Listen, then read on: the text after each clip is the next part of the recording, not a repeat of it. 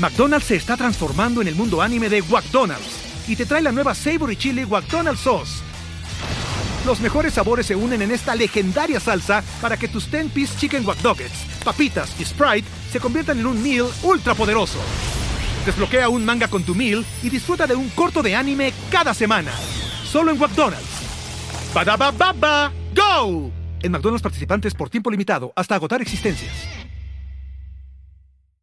La relación, o sea, al final necesitamos cosas y no está mal tener cosas y podemos tener una relación. Tienes una guitarra aquí en tu estudio y tú puedes tener una relación con esa guitarra porque la usas o simplemente verla ahí te puede traer algo lindo. Pero cuando estamos agregándole un valor como más allá de las cosas que en realidad no es, es cuando podemos hacer un cambio. Por ejemplo, cosas que representan estatus, ¿no? O, o, ah, yo quiero que me vean con esto porque representa que soy exitoso. Ahí, por ahí hay algo. O el, hecho de que la relación con el consumo de las cosas es que yo voy de shopping porque eso me quita el estrés.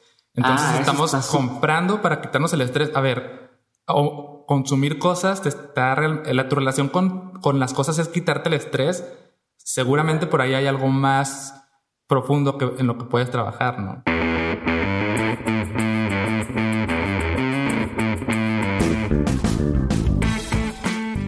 Hola, yo soy Diego Barrazas y antes de empezar quiero recordarte que hoy, lunes 12 de noviembre, es el último día para participar en el giveaway masivo en el que estamos regalando todo lo que necesitas para llevar tu vida al siguiente nivel.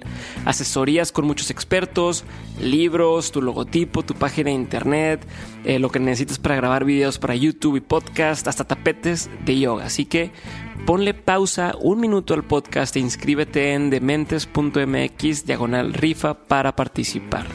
Y ahora sí, ya que participaron, les doy la bienvenida al episodio nuevo de Dementes.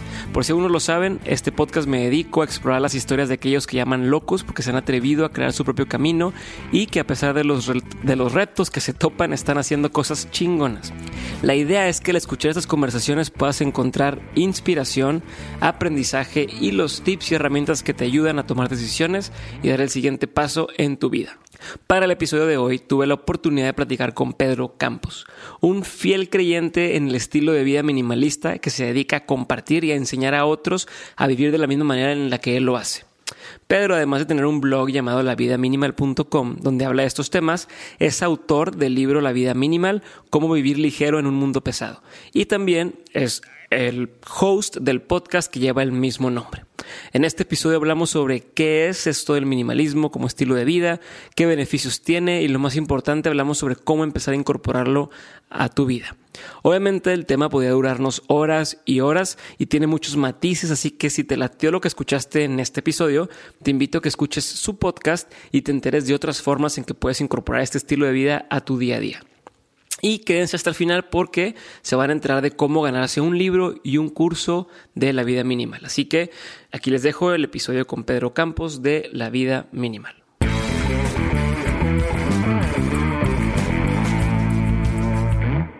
Bienvenido Pedro, bienvenido a este episodio de, Dementes. Gracias por, por, tomarte el tiempo de estar aquí. Te cancelé una vez por pedos míos y falta de organización.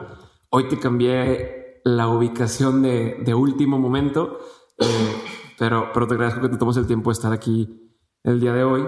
Y quiero empezar con algo. Toda la gente ya sabe que, que eres como la, la, voz, al menos en México o, Latinoamérica, del tema del minimalismo. Te has convertido en, en, en este mm, representante del movimiento, si lo quiero llamar así. Es un movimiento que, como todos sabemos, ya tiene tiempo que existe. Hay, hay, hay en varios países que se está haciendo pero aquí en, México no había alguien que se estuviera encargando, creo yo, o al menos no que conociera, estuviera encargado de, encargando de llevar este mensaje ¿no? a la gente, de, de hacerle ver la posibilidad de vivir un estilo de vida minimalista. Y lo has hecho muy bien, al grado de que ya tienes un libro, tienes un podcast, eh, tienes bastante gente que, que, está escuchando. Y ahorita vamos a hablar de, de, lo que es, cómo se, cómo se usa, qué, qué, qué cosas pero más allá de eso, quiero empezar con algo que me llama mucho la atención y quiero tratar de entender o que me platiques por qué crees que sea esto.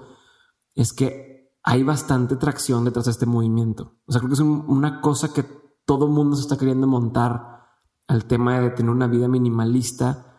Eh, y quiero entender para ti que estás más claro en esto, ¿qué crees que sea, qué crees que le falta a la gente o qué es lo que está necesitando que dicen, sí, sí quiero hacer eso, sí necesito eso en mi vida? ¿Qué crees que esté pasando con la sociedad, con la gente? Yo creo que, que tal vez son dos cosas. Por un lado, creo que estamos tal vez hartos ya de, de esta vida, o sea, de, de este acelere, de este avanzar y no llegar, como sentir que nunca llegas. Pero también creo que tiene un poco que ver con la generación. O sea, creo que los millennials, eh, por la educación que tuvimos, por, por nuestras referencias, por la cultura que hemos vivido en cine, televisión, creo que todo esto nos ha influenciado de tal manera en la que el estilo de vida que antes tenían nuestros padres ya no lo queremos, como que ya estamos buscando algo más. Entonces creo que tiene que ver un poco por eso. Ok, ¿y crees que la gente está estresada o crees que ya es crónico como este malestar o esta búsqueda de querer estar mejor? ¿Qué sientes o por dónde crees que va? Bueno, creo que cada quien tendrá como su nivel de estrés y cómo lo interpreta y cómo le afecta. Pienso que, que de alguna manera el estrés y el acelere pues es parte natural de nosotros. O sea, todos queremos como estarnos superando, estar desarrollándonos, aprender cosas nuevas y esto nos motiva como a estar siempre en movimiento, ¿no? Ok pero sí creo que hay unas, a veces un acelere o un estrés innecesario por temas que tal vez no son tan importantes y es ahí a donde entra el, tema del minimalismo. Ok, entonces ahora entrando, entrando un poquito más en ese tema, ¿qué es el minimalismo? o, o, si lo quieres contrastar, ¿qué es y qué no es el minimalismo para estar en el mismo canal todos?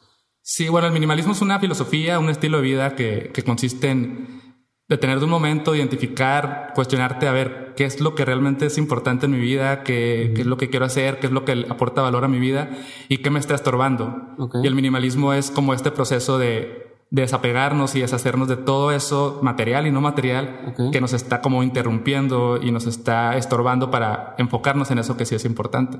El minimalismo, ¿qué no es? No es solamente la parte estética, no es solamente una casa con pocos muebles y pocas cosas y un guardarropa blanco y negro, ¿no? eso es parte o puede ser una cara del minimalismo, pero no es nada más eso. Ok, ¿y, y, dónde crees que nos estamos equivocando en, en, la hora de cuando dice alguien, quiero ser minimalista? Y luego entra una serie de frustraciones y demás. ¿De dónde crees que parte muchas veces ese, esa, esa, esa, frustración. Sí, creo que tiene que ver con la prisa, como que queremos que todo suceda bien rápido, ¿no? Y como, ah, ya vi el documental o ya leí un libro, ya vi un texto y ya quiero hacerlo y en dos semanas pues no se puede, esto es algo que toma un montón de tiempo. Y yo creo que a veces pasa eso, como que lo intentamos un momento o por un tiempo y creemos que, ah, ya no lo logré, pero en realidad esto toma muchísimo tiempo. Ok, y bueno, y hablando del tiempo, ¿hace cuánto tú empezaste con este estilo de vida? O sea, quiero que me des como el timeline de hace cuánto tú descubriste esto y empezaste a, implementarlo en tu vida y si fue así de, ya lo, lo, cambié y así fue o no. Y luego cuándo empezaste a hablar de esto. Más o menos han sido cinco años, porque fue en el 2013 que encontré este libro, que estaba en, una agencia donde trabajaba y empecé a leer como el blog del autor que se llama Leo Abauta, que es como ha sido mi inspiración en... ¿Es el de Zen Habits o no? Es el de Zen Habits. empecé a leer Zen Habits, luego me fui a otros, a otros blogs también que hablaban del tema. Entonces empecé como a informarme, pero todavía no hacía como realmente los cambios. También debo aclarar que mi vida tampoco era como al extremo, de que no es como que era súper acumulador ni nada, pero pues sí había cosas que me saltaban y decían, mmm, eso está interesante. Y esto casi no lo he contado, pero justo Curiosamente, mientras yo leía eso, estaba eh, una mudanza con, con, mi suegra y mi esposa, entonces estaba ayudando yo en la, en la mudanza y fui como testigo de las cosas que acumulamos todas las personas, no, no es como que ellos, sino que todas las personas. suegra, no, no es contra ti. sí, es algo que ahí está, como estamos acostumbrados a vivir. Y de hecho hay algo que, que, tengo como un registro para mí mismo, que hay una canción que escribí por aquellos tiempos que se llama Cosas Viejas, Cosas Nuevas. Okay. Y que hablaba de esto. Y como que en aquel entonces no, no me había dado cuenta que ella estaba plasmando ahí, ¿no? Como lo que es el minimalismo. Y ya después, ya cuando me caso con Liza, eh, ya que ya vamos a vivirnos al DEPA y, empezamos como a ver qué cosas teníamos, ahí empezamos poco a poco a implementarlo. Después, y, y, y como te digo, esto es algo que va tomando tiempo y yo todavía sigo cuestionándome cosas, sigo sacando todavía cosillas de la casa de vez en cuando. Pero cuando decidí empezar a escribir fue en el 2016 más o menos, a finales. Empecé con el blog, luego y bueno, ya, ya, estoy contándote más la transición de cómo me salí de, de trabajar, ¿no? Sí, no, pausa ahí, pausa ahí. Sí, sí, sí. Y, quiero, ahí dijiste, oye, me, me, cambié un departamento con, con Liza. creo que ese es el momento ideal para muchos, pero que no, o sea, para muchos no va a existir, pero es como dices, voy a empezar de cero. Entonces voy a empezar a un lugar nuevo, voy a empezar de cero, entonces más bien es, eh, voy a nada más meter estas cosas en mi departamento y lo demás no voy a entrar. Pero para los que no están viviendo eso y más bien ya están en un, en un momento de pues ya aquí estoy en mi casa y voy a seguir aquí los siguientes dos años, ¿qué haces? ¿Cómo, tú, cómo tendría que pasar eso? Sí, es cierto, no tiene, que, no tiene que suceder de esta manera, ¿no? Ah, ya me mudé, entonces voy a empezar con esto. Podemos empezar cuando queramos y... Bueno, creo que siempre la mejor manera de empezar es por el tema de pertenencias. Aunque no es lo único del minimalismo, sí es el mejor punto de partida, o por lo menos el que más me ha funcionado y que le ha funcionado a las personas que están en esto, es empezar a revisar tus cosas y a ver, esto, ¿por qué lo tengo? Si no lo uso, ¿para qué lo quiero? ¿A qué me estoy apegando? ¿No? Es un, ah, tal vez lo necesito en un futuro, o esto me lo regalaron en Navidad y como quiera lo voy a conservar por si después sí me gusta este suéter que me dio mi tía, ¿no? Sí, o por si me ve, pues que me vea con él para que no no, y, y Laisa también compartía esta filosofía de vida o porque no quiero entrar en, en cómo se dice, en estereotipos, pero a veces para una mujer es más complejo vestirse por la cantidad de prendas que involucra, ¿no? O sea, su pues hombre se pone los mismos jeans o muchos hombres, porque híjole, es bien difícil decir algo sin ofender a alguien, pero te pones el mismo pantalón y el mismo pantalón puede quedar para una, una eh, look formal o un look informal o un look casual o la oficina con las mujeres tiende a ser un poco más complicado por la cantidad de prendas que se requieren para un outfit, ¿no? Entonces, ¿cómo era ella y cómo, cómo fue esta transición? Sí, fue una transición que tomó tiempo porque, pues obviamente yo era el que estaba con todo el trip de que sí, vamos a hacerlo y y ella como que, no, espérate, todavía no, no sé si quiero, ¿no? Okay. Y, y, también debo confesar que hubo un momento en el que yo como que quería medio obligarla, ¿no? Como con indirecta. Y consejo, ejemplo, consejo, ¿te para, consejo para todos, no, esto no funciona, no lo intenten, ¿no? No intenten convencer a sus parejas o a las personas con las cuales viven. ¿Te acuerdas de algún momento así que le hayas dicho, oye, esto, algún momento específico? No, no, no algo en específico, pero sí me acuerdo como que, oye, ¿y eso que tienes ahí? A ver, ¿cuándo lo usaste por última vez? ajá. Y, pero recuerdo que sí hubo un momento en el cual ella como que dijo, hey, está bueno esto. Fue cuando empecé a, cuando depuré mi ropa de una manera un poquito más intensa y la tenía como bien organizada, bien dobladita y bonita. Decía, hey, se ve padre. Entonces como que por ahí le gustó el tema y ahora, ahora ya estamos los dos de que a bordo, ¿no? O sea, completamente y ya en un nivel hasta más profundo, ¿no? Filo- Filosófico, emocional, que está bueno también esa parte. Ok, entonces ya te, te, te metiste en este mundo, estás en esta, en esta onda. eh, ¿Y qué sentiste que cambió en tu vida desde que empezaste a implementar, eh, como dices, poco a poco el tema del minimalismo ahora que ya lo, lo vives, se puede decir casi al 100%? Em, bueno, es que al, al principio el, el tema de los espacios es, es radical, cómo cambian y cómo te sientes en ellos. O sea, no solo cómo se ven, sino cómo interactúas con los espacios. Está bonito, se siente más libre. Y luego también el hecho de simplemente liberarte de eso y decir, wow, todo esto lo puedo dejar ir y no me afecta y no lo necesito. Como que internamente también hay un, un cambio ahí. Y, y bueno, a partir de ahí empiezan a surgir, o por lo menos en mi caso sí surgieron como cambios más relacionados con, con mi parte financiera, ¿no? De que, bueno, si ya tengo esto, no necesito seguir comprando más, entonces el dinero mejor lo uso en estas otras cosas. Y por ahí también creo que empiezan a surgir buenos beneficios, ¿no? Ok, ¿y cómo lo haces? Es que hay demasiadas cosas quiero preguntarte de lo que me estás diciendo, por ejemplo. Eh, ¿Cómo le haces para aprender a soltar? ¿No? O siempre fuiste un vato que, eh, no, no, por ejemplo, oye, me regaló este, esta cosa, tal persona que tiene un valor sentimental y, y lo perdí. O lo, o lo tengo que tirar porque ya no lo uso. Y la gente le cuesta mucho desprenderse esas cosas. ¿Siempre fuiste desprendido o hay, o sea, hubo un cambio o un proceso para poder lograr hacerlo? Sí, de hecho, eh, es bueno este tema porque a veces yo me siento como que hago trampa porque en realidad para mí era muy fácil. O sea. No me costó tanto trabajo. Sí me volví mejor en, en soltar. Cosas que tal vez antes me hubiera pegado más a ella, ya las suelto con más facilidad. Pero tampoco fue un, como una lucha tan fuerte para mí. Y yo sé que para otras personas sí lo es. Y trato de ser siempre como, como muy empático con eso y entender, eh, no sé, no, no sé cómo hacerlo porque para mí es, ha sido fácil. Pero algo que creo que sí, como puede ser una buena reflexión, es que al final todo está en ti. O sea, neta no necesitas muchas de esas cosas y luego se van y no las extrañas y no pasa nada, como que...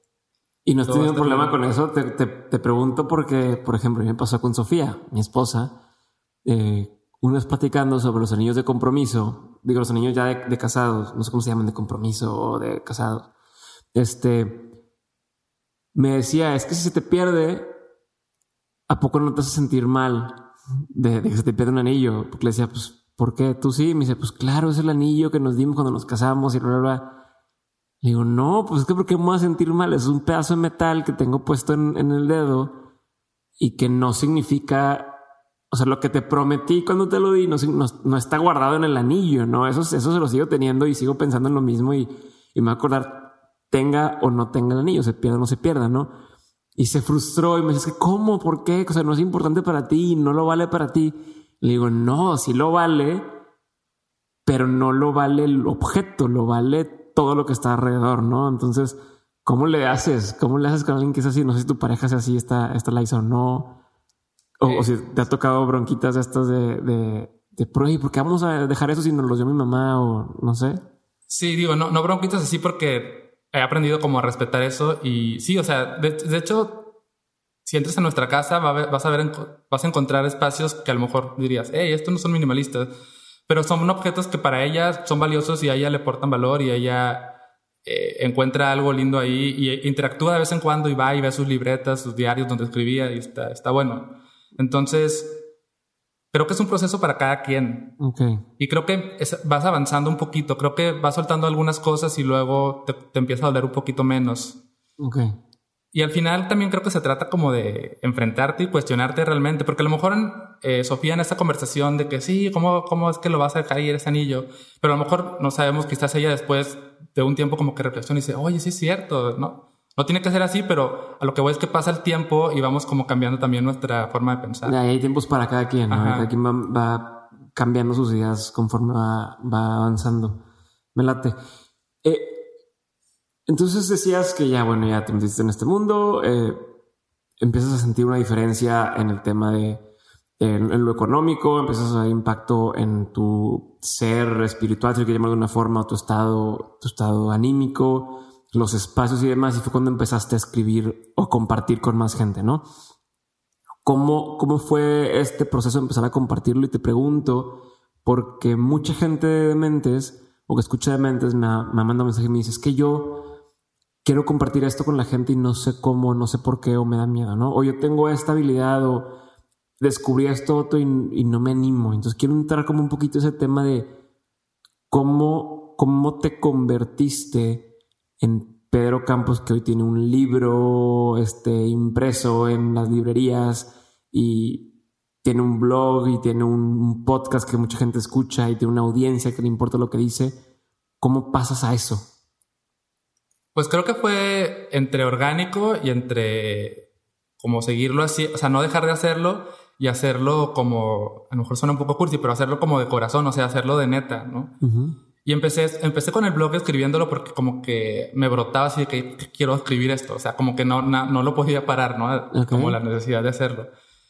Y y bueno, como que el miedo a, la exposición tal vez nunca lo tuve, tal vez porque ya tenía un blog hace mucho, ahí nació la idea de Telepedro y a veces en las tocadas, como que el miedo escénico, digamos que se fue diluyendo ya, entonces esa parte no la, enfrenté realmente. Sí, porque si la gente se fija, a lo mejor no mucha gente sabe, si te busca en YouTube, va a encontrar videos donde sales tú cantando en la cámara, ¿no? Salen videos de música, entonces a lo mejor de ahí se te puso a quitar la pena.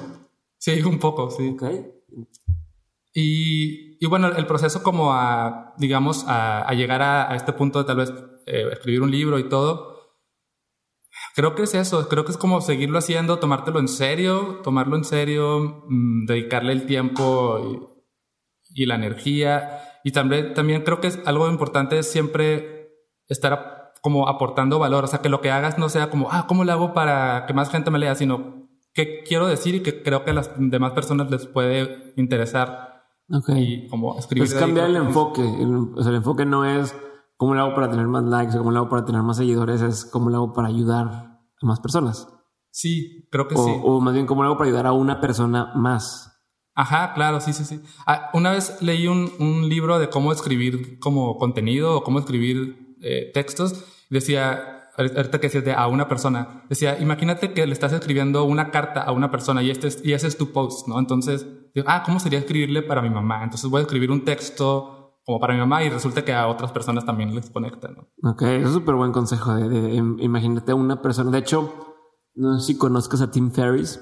Ajá. Este güey se hizo súper popular con su libro The Four Hour Work Week y él dice que yo ese libro lo escribí pensando en dos amigos específicamente que sabía que les iba a servir el libro. Así de, yo tenía esta información, quería escribirla pensando en estos dos vatos que sé que lo iban a necesitar.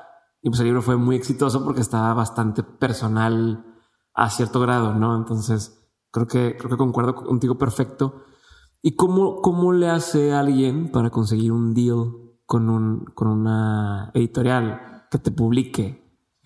Tú lo buscaste, te buscaron. Es que voy a volver a decir lo mismo, como que no sé si tengo un montón de suerte, porque tampoco batallé en el, sentido de que como que se dieron las cosas, como que alguien me pasó un contacto en otra editorial que no es con la que publiqué, que es la otra, que es Planeta.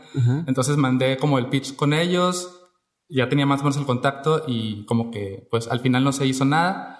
Y luego me llegó el contacto de otra persona de, de Penguin Random House y les mandé el, el pitch. Nomás que ahí cambió un poquito, le metí un poco más el tema de ilustración, como para que se sintiera más como un libro más de arte, digamos. Ajá. Y, ya, de que vamos a hacerlo y ya. ¿Y por qué decidiste irte por esa ruta y no por la ruta independiente? ¿Qué, qué crees que, o sea, qué diferencia hubiera sido? ¿Por qué te latió hacerlo así? Es, es algo que, que, sigo preguntándome, porque creo que también el tema independiente está chido y, y, me hubiera gustado intentarlo.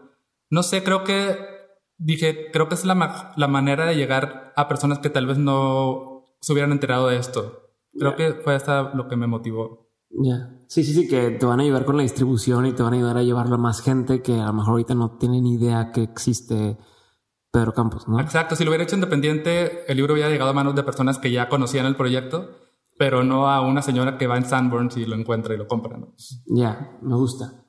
Eh, bueno, ahora sí, metiéndonos más a detalle de, de, ok, ya me convencí, me quiero usar un, estilo de vida minimalista, ¿cómo le hago? ¿Por dónde empiezo? ¿Cuáles son como mi, mi 1, 2, 3 de, de empezar un estilo de vida de, este tipo?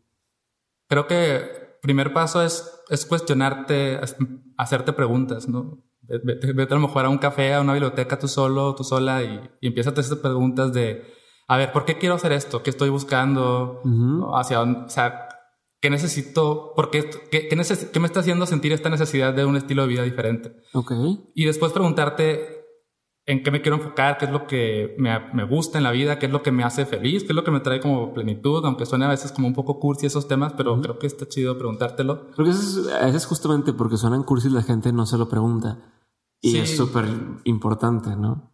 Pues sí, al final, quieras o no, lo que estás buscando es estar, estar feliz. ¿no? Ajá.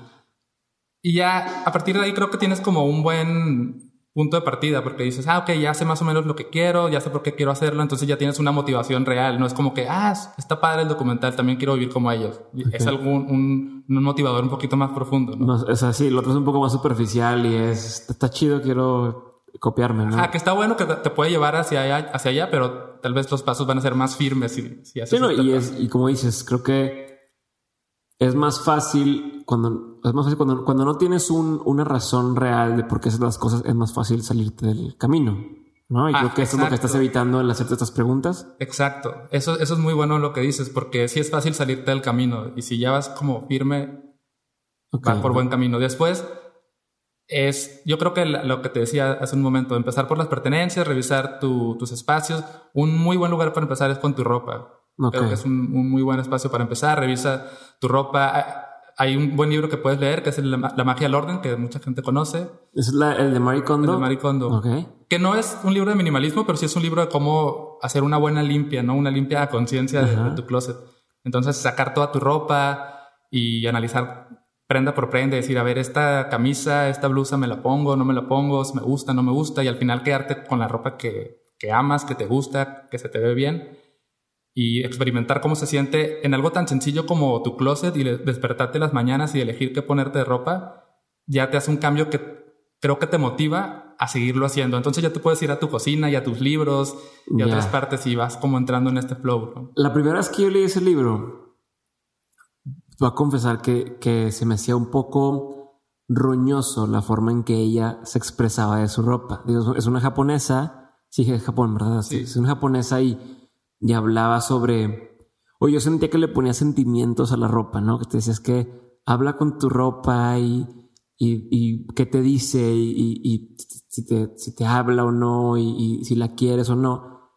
Y entonces como que de entrada rechacé el, el concepto, ¿no? Digo, si lo leí, creo que hay una parte, unas partes que se pueden evitar un poco porque es un poco redundante en algunas cosas, pero si lo leí, lo volví a ojear y fue donde ya empecé yo a, como a mi tiempo, a, a caerme el 20, a entender un poquito más y la tipa tiene mucha razón en algo y es en, que dice, ten solamente las cosas que amas, ¿no? O sea, y a mí ese es como el principio más importante, que no es sobre minimalismo, no, pero para mí ese es un principio súper, súper importante y eso de ahí parte todo, ¿no?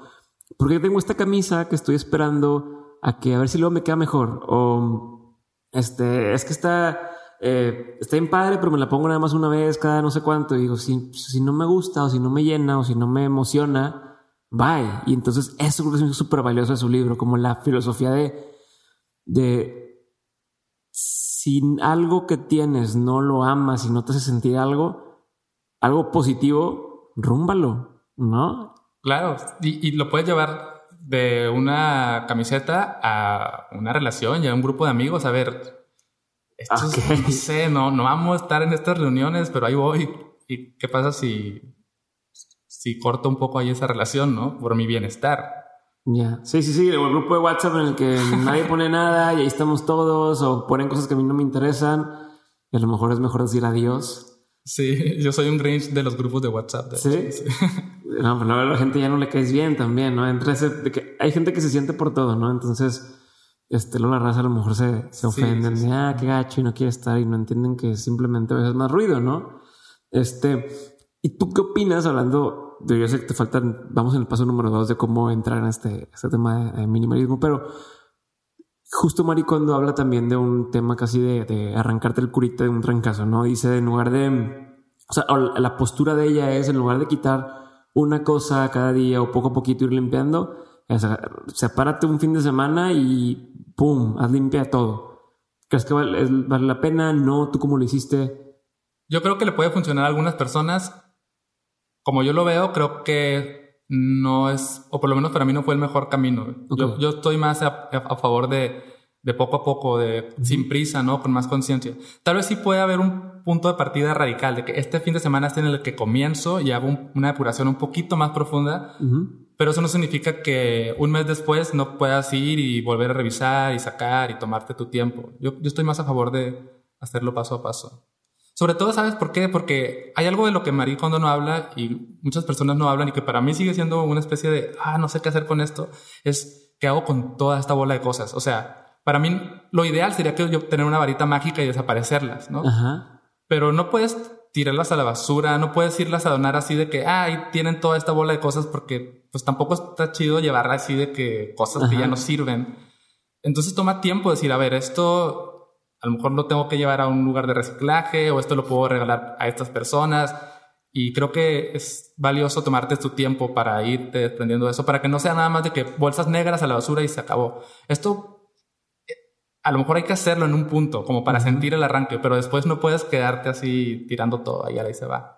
Ya, ¿y, y, tú qué opinas? Ahorita dijiste de tirar justo em, como, ¿cuál es tu postura sobre el tema de la basura? De, del waste. Ya es que está empezando a ver aquí iniciativas en, en Monterrey de... Tengo unos amigos que tienen una tienda que se llama Tipia, donde es un super, un supermercado donde no tienen desperdicio. O, o buscan reducir el desperdicio del 100%, ¿no? Eh, que no haya bolsas de plástico, que no haya eh, cosas que no se puedan reciclar o poner en composta, etcétera. ¿Crees que tengan que ver con este estilo de vida? Yo creo que cuando empiezas a entrarte en esto y empiezas a hacerte preguntas, casi inevitablemente vas a llegar a eso. O sea, yo sí estoy, eh, mi esposa y yo estamos en este trip también del Zero Waste, intentando implementarlo.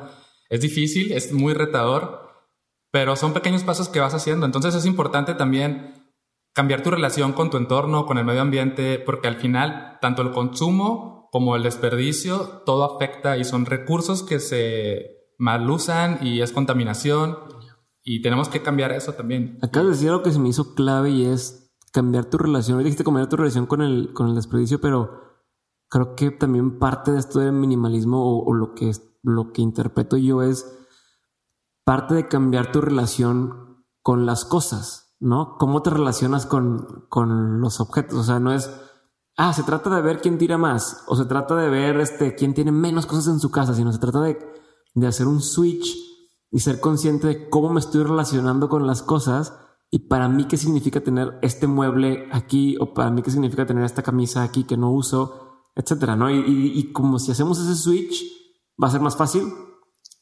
Sí, ¿no? Porque la relación, o sea, al final necesitamos cosas y no está mal tener cosas y podemos tener una relación. Tienes una guitarra aquí en tu estudio y tú puedes tener una relación con esa guitarra porque la usas o simplemente verla ahí te puede traer algo lindo.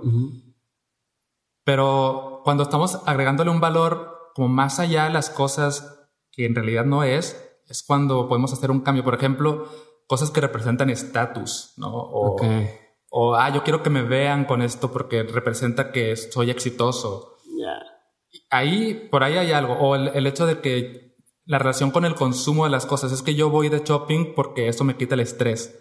Entonces ah, estamos comprando para quitarnos el estrés. A ver, o consumir cosas, te está, la, tu relación con, con las cosas es quitarte el estrés. Seguramente por ahí hay algo más profundo que, en lo que puedes trabajar, ¿no? Wow, eso es muy cierto. E, ese es ser como, ¿cómo te puedo, cómo lo puedo poner en palabras? Sustituir, sustituir un, un tema emocional o, o, un tema, pues sí, de, de ansiedad con, con, objetos y es donde también hay un, un, relajo. Creo que a mucha gente le pasa eso, ¿no? Ah, estoy triste, vámonos de shopping. Ah, este, hay que festejar, vámonos de shopping. Y una vez escuché algo así, pero con la comida que decían ah, me fue súper bien el examen, vámonos a, poner una peda y a comer, ¿no? O sea, hoy, hoy sí como pastel y decían, pues que no eres un perro, no te premies con comida, ¿no? Entonces, parte de lo mismo, ¿no? Sí, y es difícil, o sea, no, no podemos juzgar a las personas que están en eso, pero tal vez sí sembrarles como la duda de que, a ver, ¿qué otros caminos hay como para trabajar con estas ansiedades o cómo puedo celebrar de una manera como más consciente, ¿no? Hola, soy Diego otra vez y en menos de un minuto regresamos con el episodio. Pero antes, necesito que escuches este anuncio. Estamos en la recta final del año y si estás buscando un empujón para lograr todo lo que te propusiste, te recomiendo que pruebes Hack y Rest, dos suplementos que a mí me han ayudado a ser mucho más productivo, entrar más rápido en estado de flow, conectar mejor las ideas cuando doy conferencias y en general a tener más energía hasta el final del día para poder dedicarle tiempo de calidad a mi esposa y a mis amigos. La marca se llama Nutrox y si entras a nutrox.com, n y te animas a comprar Hack y Rest antes del 31 de diciembre, obtén una rebaja del 20% en tu primer compra introduciendo el código de descuento de Mentes. Ok, entonces estábamos regresando los pasos para cómo empezar ese estilo de vida. Número uno, eh, decías, hacerte preguntas, ¿no? entender o darte una razón real de por qué quiero hacer esto. Número dos, empezar con cosas materiales, que es más fácil y más, se puede decir, es como small wins, ¿no? Es, vas a darte cuenta más rápido de cómo se ve todo diferente, de ahí que sigue. De ahí puedes irte como a, otros aspectos, ya no, bueno, creo que el tema del consumo sería un, buen siguiente paso. A mí lo que me pasó es que cuando hice este proceso de depurar, como que dije, pues ya ¿para qué compro más cosas? Esto me pasó a mí, pero no sé si a todas las personas, pero también empezar a comprar menos, a consumir menos o a consumir con más conciencia puede ser otro, otro buen paso, ¿no? Revisar, a ver, por, ¿realmente necesito comprar esto? Hay otra manera de, por ejemplo, ahora también estamos en una era donde podemos acceder a las cosas sin necesidad de poseerlas. Ajá. Como el mejor ejemplo es Uber. Puedes acceder a un transporte sin necesidad de tener un vehículo propio. Okay. Y al final hay otras cosas así. Tal vez no necesitas comprar un taladro que, por cierto, yo sí tengo un taladro, estoy pensando en deshacerme de eso, pero puedes hay un taladro prestado siempre que necesitas hacer un hoyo en la pared, no necesitas todo el tiempo. No, o sea, lo que voy es, realmente necesito ser dueño de las cosas. Esa es otra forma también de...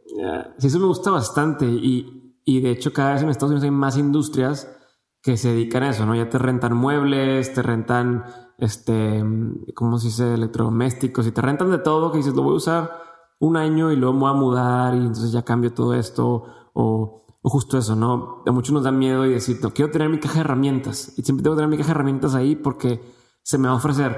Y pasan dos años y no se te ha ofrecido y cuando se te ofreció le hablaste al mecánico o el, al, al, que repara y él tiene su caja de herramientas. Entonces, ¿para qué chingados querías tu caja de herramientas, no?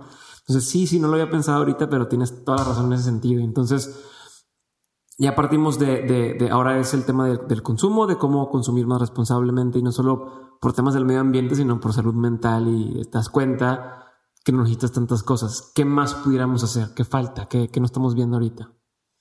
Bueno, voy a seguir la estructura del libro porque también es como que la que eh, tengo siempre en mi mente. Después de ahí lo que puse es el tema del tiempo. ¿Cómo usamos nuestro tiempo cómo lo podemos usar de una manera también más consciente y más deliberada, porque ahora eh, nadie tiene tiempo para nada y hacemos demasiadas cosas, tenemos demasiados proyectos, demasiadas cosas eh, que queremos lograr como metas, objetivos, y no nos da el tiempo, no nos alcanza. ¿Y cómo podemos simplificar eso? También es un muy buen paso. A ver, de estas cosas que hago, estos proyectos, ¿cuáles puedo eliminar o reducir? ¿En cuáles me quiero enfocar? ¿Cómo puedo reducir mi uso de redes sociales, ¿no? De, Netflix, que eso también como que pues, te absorbe minutos súper valiosos de tu día.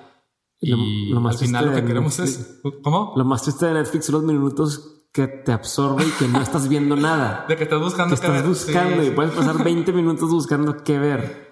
El otro día vi una foto de un cuate que decía, deberían existir estos tres botones en Netflix. Un botón que diga hacer un aviso que diga, ya te tardaste 10 minutos, vamos a escoger por ti, haz de cuenta. este, número dos, este, película al azar, y número tres, hay otro botón ahí que inventó el güey, pero decía, pero es cierto, perdemos tiempo decidiendo, ¿no? O, retrasando decidir, y que de hecho quiero hacer un paréntesis y, hablar de un tema que es que también te gusta bastante, el tema de la procrastinación. Eh, ¿Crees que es algo solucionable? Pues he aprendido a hacer algunos trucos que me han ayudado. A ver, dime algunos. Eh, algo que, que me he dado cuenta es que la procrastinación o el evadir como ciertas tareas es porque no queremos enfrentarnos a lo incómodo. Ok. Imagínate que tú tienes que escribir algo para tu proyecto y pero no sabes bien cómo resolverlo, entonces pues le sacas la vuelta porque es retador de que ah no sé, tengo miedo, no sé cómo me va a salir o no quiero enfrentarme a esto entonces tienes 10 mails que puedes responder, que ya sabes qué vas a decir en esos mails, y entonces prefieres irte a responder los mails porque está fácil, está a gusto, y, aunque no sean importantes. Y ese proyecto que está ahí como, hey, esto es lo que realmente quiero hacer, le sacas la vuelta. Y lo que he aprendido es a como crear una estructura que te obligue a enfrentarte a esa incomodidad. Ok. Y a relacionarte mejor con esa incomodidad y esa incertidumbre de no sé cómo va a salir este proyecto, pero lo tengo que dedicar tiempo. Okay. Y algo que, que hago y que de hecho me ayudó para escribir el libro fue como, a ver, bloquear todo, apagar el internet, desconectaba el modem, porque estaba solo en mi casa, desconectaba el modem, el celular lo apagaba, ya no tenía ni, nada que me pudiera distraer más que estar ahí. Y lo que sí sucede es que estás así como, bueno, hablando particularmente del ejemplo de escribir, estás ahí frente al teclado y es que ah, no sé qué hacer, pero te quedas ahí con esa incomodidad y dejas que, que se pase y trabajas y ya te vas dando cuenta que eh, no está tan difícil, o sea, sí, lo puedo hacer o, o, está, o está incómodo, pero ahí la llevo. Y creo que acostumbrarte a esa incomodidad te ayuda a enfrentar otras cosas después, ¿no? Después de que, ah, tengo que pagar los impuestos, de que qué hueva hacer todo eso. Ah, sí está de hueva, el SAT. Y está incómodo, pero bueno, pues y ahí estás lidiando con eso y al final te das cuenta que, ah, pasó una hora y me quité una bronca que me estaba haciendo un ruido mental por un mes, ¿no?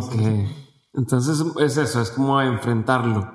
Y es crear un ambiente, si entendí, un ambiente que, me permita hacerlo, ¿no? No, no tratar de luchar, que es algo que, que, he visto, creo que muchos tratamos de luchar contra la tentación, ¿no? Está este, está este, mm, no sé, ya, que lo, lo catalogaron como un, un, mito y que no es real el tema de que, de, de la fuerza de voluntad. O sea, que hoy oh, es que la fuerza de voluntad se puede ir trabajando y demás no sé cuál sea la postura más reciente en cuanto a esto, pero lo que decían es, pues ¿para qué tentas la fuerza de voluntad? Simplemente quítelo de enfrente y ya no tienes que emplear tu fuerza de voluntad, simplemente ya no hay la posibilidad de hacerlo, ¿no? Quitas el celular, dejarlo en otro lado, no lo puedes estar agarrando y ya no tienes que luchar contra el impulso de agarrarlo, simplemente ya no está ahí. Y creo que es parte de lo que estás diciendo. Sí, sí, sí. Sí, es algo, también he leído al respecto sobre eso, como crear estructuras que te obligan a ciertos hábitos. Es como a ver, si quieres cambiar tu forma de alimentación, pues no tengas papitas ahí en la alacena, ¿no? Nada más que no haya papitas y ya no tienes esa tentación. Tienes fruta partida de que, ah, bueno, voy por la fruta. Sí, que se te haga más fácil hacer lo, que, lo correcto, ¿no? Que se te haga más fácil. Si quiero ir a correr y tener los tenis ahí luego, luego puestos para, para poder ponérmelos de volada. De hecho, alguna vez, cuando quería hacerme el hábito de ir al gimnasio, eh, me dormía con la ropa del gimnasio puesta y los tenis al lado de la cama para nada más bajarme, ponérmelos y lanzarme al gimnasio. Era cuando, no sé si te pasó, cuando ibas a la escuela, que te dormía con el uniforme para ahorrarte unos minutos sí, para poder levantarte más tarde, según esto, ¿no? Este, va. Entonces, hoy estabas hablando también del, del, ser más organizado y, y cómo organizarte. Y quisiera, si tienes algunos tips también en cuanto a eso, ¿cómo le hago para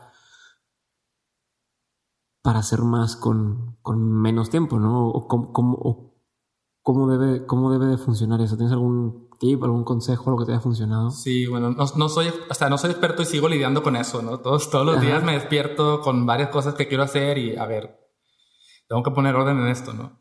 Algo que me funciona es tener como, a ver, lo más importante del día, ¿no? Al día puedes tener 10, 20 cosas que quieras hacer, pero ¿cuál es como que lo más importante? ¿Cuál es que si eso lo terminas o avanzas hacia donde, hasta donde creas que es necesario, ya dices como que, ah, ya, mínimo ya cumplí con esto. Y el, identificar eso y hacerlo de que lo primero en la mañana. O sea, ponerte una cosa. Ajá, de que sí, sí. Esto tengo que acabarlo hoy. Exacto, y empiezas por eso, y ya después ya lo demás lo vas haciendo y a lo mejor algunas cosas no las sacas y otras sí, pero mínimo ya con eso ya cumpliste y te hace sentir, o por lo menos a mí me hace sentir como que, ah, bueno, mi día ahí valió la pena por hoy, ¿no?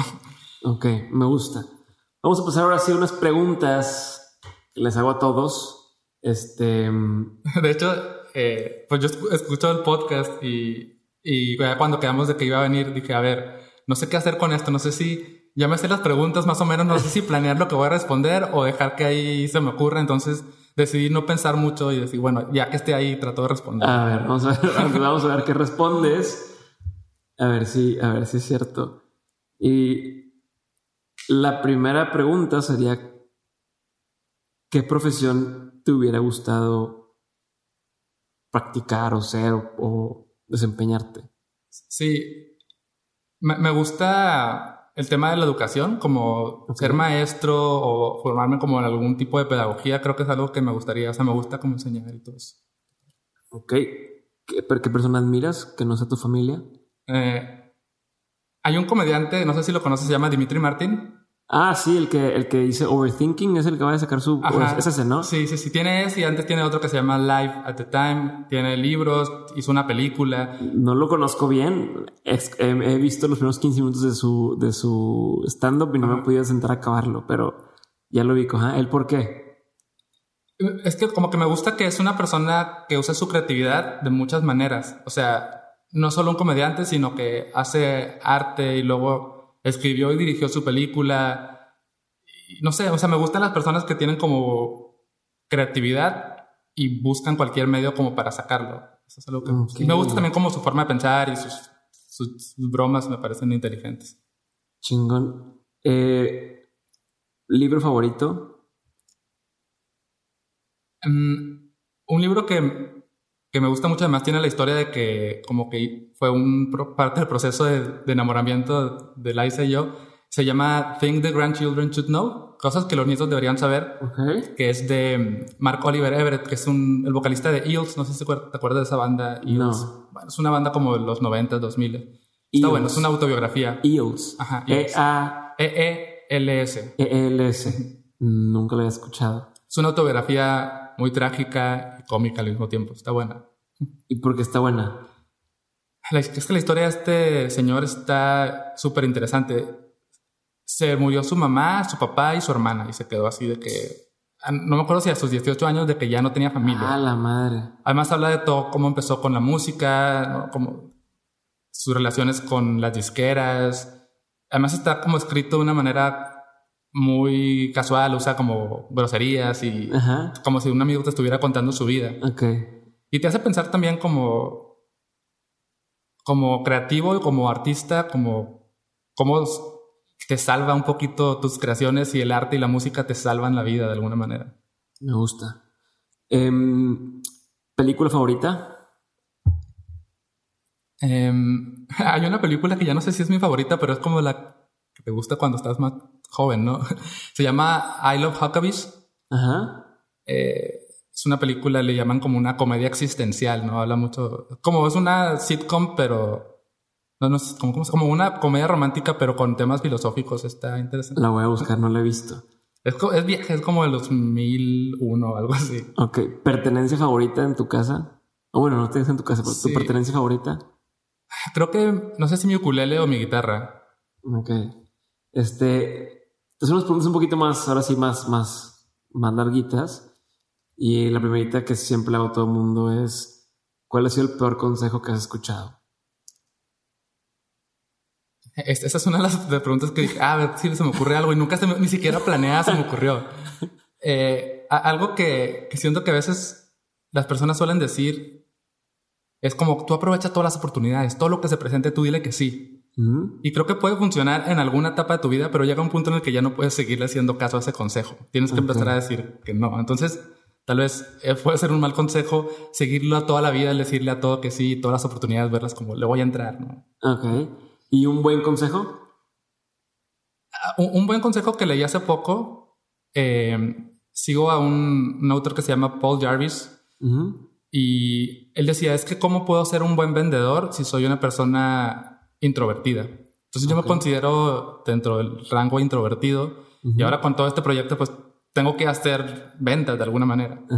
Y un consejo que él da es que cuando eres introvertido puedes ser muy buen vendedor si te dedicas a escuchar. Entonces, si te vuelves una buena persona para escuchar, puedes ser un buen vendedor como introvertido. Entonces tú escucha y haz preguntas y interésate por lo que te quiere decir ese posible cliente y te puede ir mejor. Es un buen consejo. Me gusta. Ah, y ahorita hablando del cliente, quiero nada más hacer como un, un, un, paréntesis otra vez. En ahorita, ¿cómo balanceas tú? No sé, no sé si ya puedes vivir, si, si puedes decir así, de, del 100% de tu proyecto junto con la vida mínima, el, el, podcast, libro, etcétera. Eh, o, todavía no es así. ¿Cómo le has hecho para balancear las cosas? Y más te pregunto a ti porque partes de esta filosofía del minimalismo. ¿Cómo las Sí, para hacer un balance? Ha sido todo un tema. Eh, he aprendido un montón y estoy en transición, yo creo. Eh, cuando empecé dije, ah, sí, voy a hacer un blog y voy a vivir de eso. Y no sabía exactamente qué hacer y hasta ahora estoy empezando a descubrir cosas de email marketing, cursos online y, y ya estoy, o sea, estoy en un proceso de, empezar a vivir de esto, pero todavía me apoyo de, de otras cosas que hago. Eh, tengo otro proyecto que se llama Mindful Teams, que es como clases de mindfulness para, para agencias creativas. Entonces ya tuve un par de clientes de eso. Y ahí estoy como, como mezclándole de todo un poquito. Pero sí estoy en este proceso y ha sido un, un journey interesante. Ok, regresando a las preguntas, ¿qué ha sido lo, lo que ha sido más difícil para ti desprenderte? ¿Qué es lo que más te ha costado soltar? Ah, sí. Mm, mm.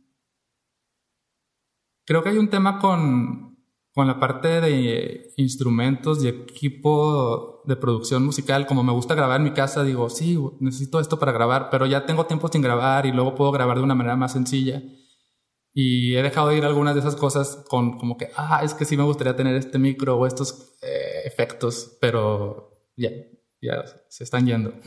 Okay. ¿Hay algo que digas, es que sé que me debería deshacer de esto, pero nomás no logro deshacerme de él? Ah, hay algo. Em, todavía tengo DVDs y CDs. ok. Que no es que les tenga un apego, sino es que, ¿a dónde los llevo? ¿Quién, ¿Quién ve DVDs? ¿Qué van a hacer con eso? Si los tiro es como lo peor para contaminar. Entonces no sé todavía qué decisión tomar respecto a esa caja. De hecho, el otro día mi suegra sacó su colección de 50 o más eh, películas de Disney en VHS. Entonces ¿a quién se los doy? ¿A quién se, o sea, dónde lo llevas? ¿Que lo tiras? ¿Lo, donas? Pero pues, ¿quién necesito donarlo con todo en VHS para que lo puedan, o sea, ¿cómo lo haces? No, entonces sí, sí, sí veo eso. Y hay algo de lo que te hayas deshecho y sigas regresando. Por decirte algo, oye, decidí que no necesito un termo y lo vuelves a comprar y luego no y lo vuelves a comprar. ¿Hay algo así en tu vida que siga? Eh, no, no realmente. Creo que creo que todo lo que se vaya ya se, fue. Ajá, sí. Ok, entonces regreso con las preguntas que, que le hago a los demás. Y ¿Cuál ha sido la mejor compra que has hecho con 100 dólares o menos? Mm, creo que es que al final como que las experiencias, ¿no? Como un siglo de cerveza y unas papitas, ¿no? O, o, una salida al cine o a cenar, cualquier cosa así. Ok. ¿Qué libro es el que más regalas? Casi no regalo libros. Eh, no, de hecho, no regalo libros. ¿O el que más recomiendas? A lo mejor recomiendo. Bueno, el, libro que suelo recomendar como que sale por el tema de, de, la vida minimal es el de The Power of Less, que es el libro que me inspiró como a esto de Leo About the Zen Habits. Pero tiene otro libro más bueno que si quisiera recomendar algo en este, en este podcast, es también de él, es un libro digital nada más, se llama The Effortless Life, La vida sin esfuerzo. Está súper cortito, muy bien escrito porque está súper conciso y te hace replantearte también muchas cosas en cuanto a cómo, cómo vives. Me gusta. Y, hablando de decir recomendaciones, ¿algún otro específicamente sobre, sobre minimalismo? ¿Algún otro libro que recomiendes o, recurso o película o video o algo así? Mm, por ejemplo, o sea, en cuanto a videos, pues pueden, pueden ver el documental Minimalism, pero también hay otro documental que está interesante que se llama The True Cost, el, que habla del tema de la ropa y cómo consumimos y cómo tiramos y cómo contaminamos con la ropa. Te puede hacerte replantear muchas cosas. Y en cuanto a libros, pues hay otro también muy cortito que se llama Simplify de Joshua Becker, que también es como un buen, buen libro para empezar. Ok. Ahora sí, siguiendo con, con, con, lo demás. Si tuvieras la oportunidad de poner un panorámico, un billboard que va a salir en todos lados y todo el mundo lo va a ver, ¿qué dice? ¿Qué le pondrías? Es que, no sé, creo, creo que a lo mejor está bien trillado esto, pero así como que solo tienes esta vida, ¿no? Solo tienes una vida y ya. Ok. Eh, ¿Qué opinión tienes que poca gente comparte contigo? Ah, a, Tal vez mi, mi relación con el tema como religioso o algo así. Yo no, no, no tengo ninguna religión, pero sí, sí, me gusta como el tema de espiritualidad. Entonces, como que muchas personas que me rodean, me rodean tal vez se inclinan más hacia el ateísmo. Y yo estoy súper abierto a todo. O sea, a mí, o sea, creo que hay oportunidad de creer en cualquier cosa. Y tal vez eso es algo que las personas no comparten conmigo, que tienen, creen que tienen que elegir como algo, ¿no? Ok, ok. De hecho, algo que, que platiqué una vez con, con, un amigo, Roberto Martínez, me decía, o sea, vaya, no, no, no es de que él inventó esto, pero dijo que lo leyó en algún lado y me platicó que hablaba de, de, de cómo la gente, o sea, está bien que la gente tenga una religión o que crea en algo específicamente si a esa persona le funciona. O sea, o sea, si esa persona cree en eso es porque es real y es real para ellos. Y yo decía, pues, ¿cómo? O sea, si, ¿cómo es real esto? Y no, güey, es que es como si te digo, si tú tienes un, un, un boxeo de la suerte o una camisa de la suerte y, para ti sientes que es de la suerte, es de la suerte. Y podrá ser cualquier objeto, cualquier religión o cualquier persona, pero mientras tú le has asignado ese poder a esa cosa de hacerte sentir bien, pues para ti es real. Y, y podrá ser efecto placebo, pero el efecto que tiene en ti es real. Entonces dice, es válido que la gente crea lo que quiera creer, en lo que se le antoje, mientras esa persona le haga sentir chido, ¿no? entonces creo que va por ahí un poco el, el, pues que cada quien cree en lo que sea, pero también el no tengo que elegir algo y rechazar lo demás. Exacto, sí, sí, sí. Creo que el, y aplica para todo, ¿no? Que whatever works, de que lo que te funcione, lo que te jale en, en cualquier cosa, para crear, para trabajar, para en tus relaciones. Me gusta. Eh, ¿Qué es algo que la gente no sabe de ti y que le sorprendería si se entera? Debo confesar que esa es una de las preguntas que pero ya, me llama quemé la respuesta porque iba a decir eh, lo de los DVDs de que ah, se le sorprendería que tengo todavía unas cajas de DVDs. Entonces, dado que ya, que ya respondí eso, em, No sé, creo que algo que podría sorprender, pero que creo que al mismo tiempo sería interesante porque podría conectar es que soy, en el fondo sigo teniendo como inseguridades, ¿no? Y, y miedos y a pesar de que podría parecer que por ser un autor y me siento como bien, bien chido conmigo, pero aún así tengo como, como dudas y siempre hay incertidumbre en mí. ¿no? ¿Y como qué tipo de cosas te, te hacen sentir duda o, o, qué incertidumbres tienes? Sí, eh, muchas veces sobre si mi trabajo es, está bien, ¿no? si lo estoy haciendo de la manera correcta, si, si el camino que estoy tomando es, es el adecuado para mí, eh, si, si no sé si me relaciono de la manera idónea con, con ciertas personas, ese tipo de cosas así como ¿Y, ¿Y cómo le haces para, si se, si, si se puede decir, sobrepasar o más bien eh, embrace eso? ¿Cómo, cómo, ¿Qué haces tú ya a nivel personal en qué trabajo haces? Digo, te pregunto porque creo que a mucha gente le pasa lo mismo, e incluso el tema del síndrome del impostor, ¿no? A veces Ajá, sucede, dices sí, sí. que, a ver, ¿seré yo la persona indicada para que me estén preguntando esto o no? Eh, ¿Cómo eh, lidias con eso? Bueno, algo que me ha servido es toda la parte de meditación, okay. que es un hábito que tengo y, y, como que me ha servido muchísimo meditar. Me ayuda como a, a salirme un poquito de mi mente, de, de, mis pensamientos y verme como más un espectador y un observador, ¿no? Entonces, eso me permite ver como que, ah, mira, está bien, estás pensando todo esto, estos miedos están ahí, pero no tienes que seguirlos, no tienes que tomarlos como reales o puedes trabajar de una manera como más eh, nutritiva, ¿no? Con ellos. Okay. Y, y algo que me gusta es que estoy tratando y, y, justamente no pensaba responder eso, pero abrirlo me hace eh, reafirmar que cuanto más te abres con las personas y más vulnerable te muestras, también como que conectas más y te hace sentir mejor con eso, ¿no? Ok. Sí, como, como al ya soltarlo y ver que la gente no o se identifica o no te hace sentir como... Sí. Ah, va, está chido. Sí, es que creo que todos estamos ahí afuera tratando de, de dar una cara que es, está bien, pero a veces escondemos mucho y está bueno destaparnos un poquito. Sí, no, y aprovechando ahorita que, que, que, que te estás abriendo así, aprovecho para que no seas el único.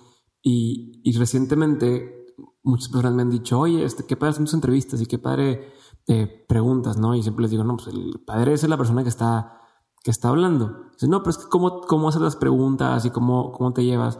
Y, y se denota mucho tu seguridad cuando estás mm. preguntando. Y yo digo, puta, si supieran, haz de cuenta que antes de cada entrevista estoy, estoy buscando la manera de decir, oye, me enfermé y no voy a poder grabar, porque aunque no sea sobre mí, o sea, aunque la entrevista no es sobre mí, siento mucha responsabilidad de, de, ah, ¿qué preguntas voy a hacer para que la entrevista salga suficientemente bien? ¿Cómo voy a hacer para que el, todo lo que la otra persona sabe lo pueda transmitir. Eh, ¿Cómo voy a hacer para que la persona a la que le estoy preguntando se sienta que no está perdiendo su tiempo? Porque eso es algo súper importante para mí. Alguna vez me hice una entrevista donde el vato me preguntó cosas que, que dices, güey, siento que no tienen ni idea de qué, de qué me estás preguntando. Y para mí es una falta de respeto hacia la otra persona preguntarle cosas que dices, güey, no tiene nada que ver. Entonces, a mí me da pánico antes de cada, cada entrevista, me da pavor antes de cada entrevista y es chingado, todavía no estoy suficientemente preparado, todavía me falta leer más de este güey, me falta este, entrevistar más. Entonces creo que, como dices, es algo que todo mundo, todos tenemos, todos tenemos estos miedos, estas inseguridades y, y así como tú, cuando lo platico, como que te liberas, te sí, quitas ese sí, peso de encima. Está chingón. ¿Qué es algo, Pedro, que te da mucha curiosidad recientemente? Algo que he estado como leyendo y me estoy informando y me, me gusta es el tema de coaching. Como que yo le tenía una, tenía una mala impresión o una mala concepción de lo que es el coaching, pero dije, ah, voy a intentar a ver qué pasa.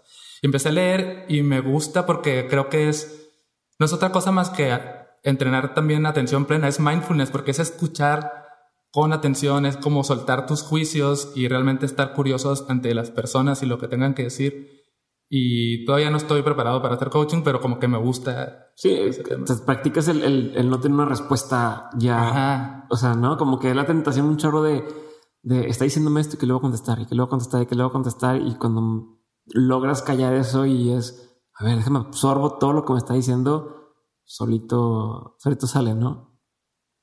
Qué chingón. Y, bueno, y estás también con, digo, estás ahorita de que dices del coaching, estás aprendiendo esto porque te interesa hacerlo. Es que me he dado cuenta que, o sea, creo que todo lo que hago como que tiene un impacto, ¿no? Inspira, etcétera. Pero creo que hay todavía una línea, como un gap de pasar de la inspiración a la acción y a la como transformación real.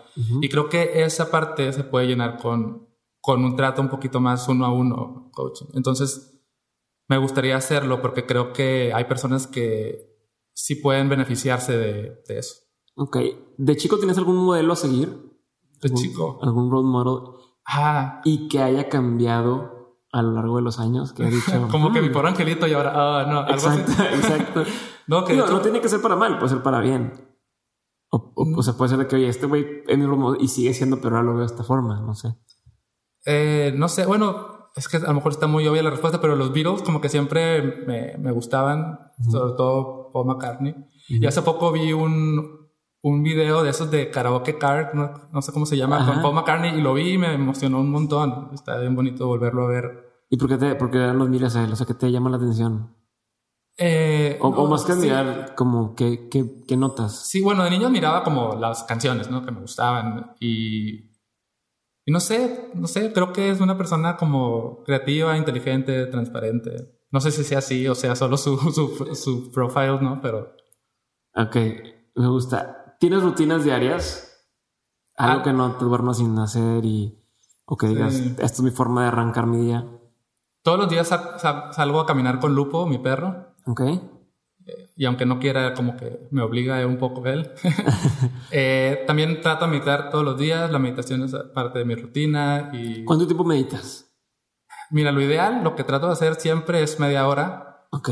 Pero a veces ya se me hizo tarde en la mañana, ya tengo que empezar mi día, entonces lo, a veces lo bajo a 10 minutos, 15 minutos. Okay. Y eh, durante, perdón que me metas, pero durante esa media hora, ¿qué, cómo, ¿cómo se ve tu meditación? ¿Qué haces? ¿Te sientas? Eh, poner música, les como que trato de, meterme en el contexto para entender qué haces. Sí, lo que hago es, eh, me, siento en silencio, sin música, ni audios, ni nada, y nada más estoy atendiendo la respiración. Y la mente se distrae y luego regresa a la respiración una y otra vez. Y así te pasa la media hora dándote cuenta, oh, ahí me distraje otra vez, déjame vuelvo a sentir mi respiración. Que pones un, pongo un, timer. pongo un timer, sí. ¿Y cómo respiras? normal, o sea... No, no forzas. Ajá, no cambias la respiración. A veces, si tengo un poquito de sueño, hago respiraciones un poquito más profundas como para oxigenar un poquito, pero en realidad es la respiración normal. ¿Y nunca te quedas dormido? No, no, hasta el momento no me quedo dormido. Sí, me pasaba eso. Y a veces, a veces me pasa el, todo el tiempo de la meditación como con muchas distracciones, que es normal, y a veces sí pasa de que, ah, mira, en este momento estoy súper en calma, así de que realmente con un buen enfoque, pero a veces pasa y a veces no. Ok, entonces eh, dices que todas las mañanas sacas el perro a pasear y meditas. Ajá. ¿Haces algo más o qué haces en las noches? Eh, no, casi siempre las tardes y las noches ya las tengo libres y siempre platicar con, con mi esposa, tomar alguna cervecilla o algo así. Perfecto. Eh, antes de pasar a lo, a lo, último, ahora sí la pregunta que ya sabes que te voy a hacer y que ya viene y no sé si te, preparaste para eso o no. Eh, antes de eso quiero nada más saber qué proyectos siguen, qué, en, qué, en qué estás metido ahorita, en los siguientes meses que, podemos eh, descubrir ¿no? de, la vida minimal y de Pedro Campos. Pues ahora estoy con, con, algunos cursos en línea, talleres presenciales, algo que, que quiero hacer pronto y, ya estoy como dando los pasos para hacerlo, es, una app. Una app que se va a llamar preguntas, preguntas de la vida, que es como preguntas como medio profundas que te pueden sacar buenas conversaciones y buenos insights. Originalmente iba a ser un juego de cartas, pero dije, no, mejor hacerlo digital como para que sea más fácil de distribuir. Chingón, me encanta ese, ese proyecto, me encanta. Y ahorita voy a seguir platicando de algo de eso porque me interesa bastante. Eh, y ahora sí, para cerrar, y, aquí, bueno, te agradezco mucho que te hayas tomado el tiempo de estar aquí. Te agradezco mucho que estés haciendo lo que estés haciendo. Creo que es una chamba que se tiene que hacer, alguien tiene que hacer eso. Eh, yo concuerdo mucho con el estilo de vida minimal. No lo puedo practicar al 100% en algunas cosas. Eh, estoy convenciendo a Sofía de que, digo, Sofía para unas cosas es muy, muy, muy minimalista y para otras no tanto. Estamos en ese punto medio y es un, proceso constante, no creo que es una evolución constante, pero yo eh, estoy all in en, ese, en ese mindset. Eh, y me gusta que estés haciendo y que estés compartiéndolo. Te felicito mucho por lo que estás haciendo y por lo que estás logrando. Eh, te agradezco mucho que hayas estado aquí tomando el tiempo. Y ahora sí, para cerrar, y no te voy a interrumpir, voy a tratar de no interrumpirte, quiero saber de todo lo que has aprendido en tus diferentes facetas de tu vida, tanto como a lo mejor ilustrador, como este músico, ahorita con, como autor, eh, tu vida personal y, demás. Eh, sé que has aprendido muchas cosas, pero si tuvieras que resumir todos los aprendizajes en tres aprendizajes que quisieras que nunca se te olvidaran, ¿cuáles tres aprendizajes serían? Bueno, primero, también darte las gracias por haberme invitado. Y yo soy fan del, o sea, escucho el podcast, no sé cómo, cómo lo descubrí, pero casi todos los episodios que he escuchado me, han gustado mucho. Entonces, para mí está bien padre también estar aquí. Colega podcaster.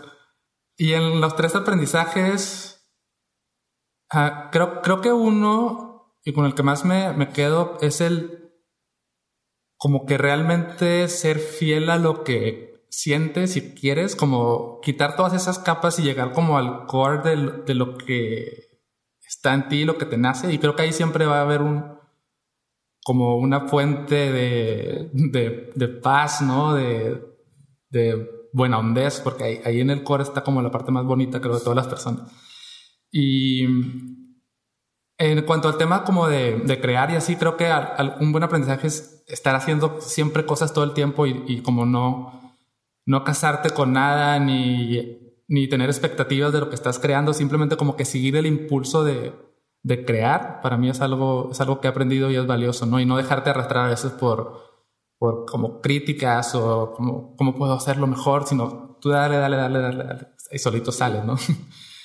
eh, y otro también es, creo que es como ver a las personas como con más empatía y con más como compasión y ver que aunque haya personas que a lo mejor son muy diferentes a mí y tienen creencias hasta opuestas a mí, como no olvidarme de que somos humanos y tenemos diferentes backgrounds, ¿no? Y al final tenemos siempre una oportunidad de conectar con cualquiera.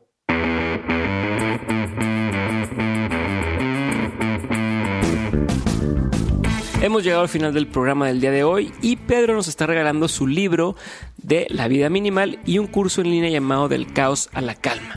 Lo único que tienes que hacer para ganártelo es entrar al Instagram de arroba la vida minimal, checar la foto que subió el día de hoy lunes y participar en la dinámica que se trata de comentar una decisión que debes de empezar a tomar el día de hoy para poder tener una vida minimalista. Así que checa todos los detalles en esa publicación y si quieres contarme algo, darme retroalimentación o simplemente estar enterado de lo que vamos a estar haciendo en Dementes, sígueme en arroba Dementes Podcast y participa en la rifa masiva de Dementes en dementes.mx diagonal rifa y lleva tu vida al pinche siguiente nivel. Muchas gracias por escuchar este episodio y muchas gracias por compartirlo con la gente que quieres. Nos en el siguiente episodio de Dementes. Yo soy Diego Barrazas y hasta la próxima. Les mando un abrazote.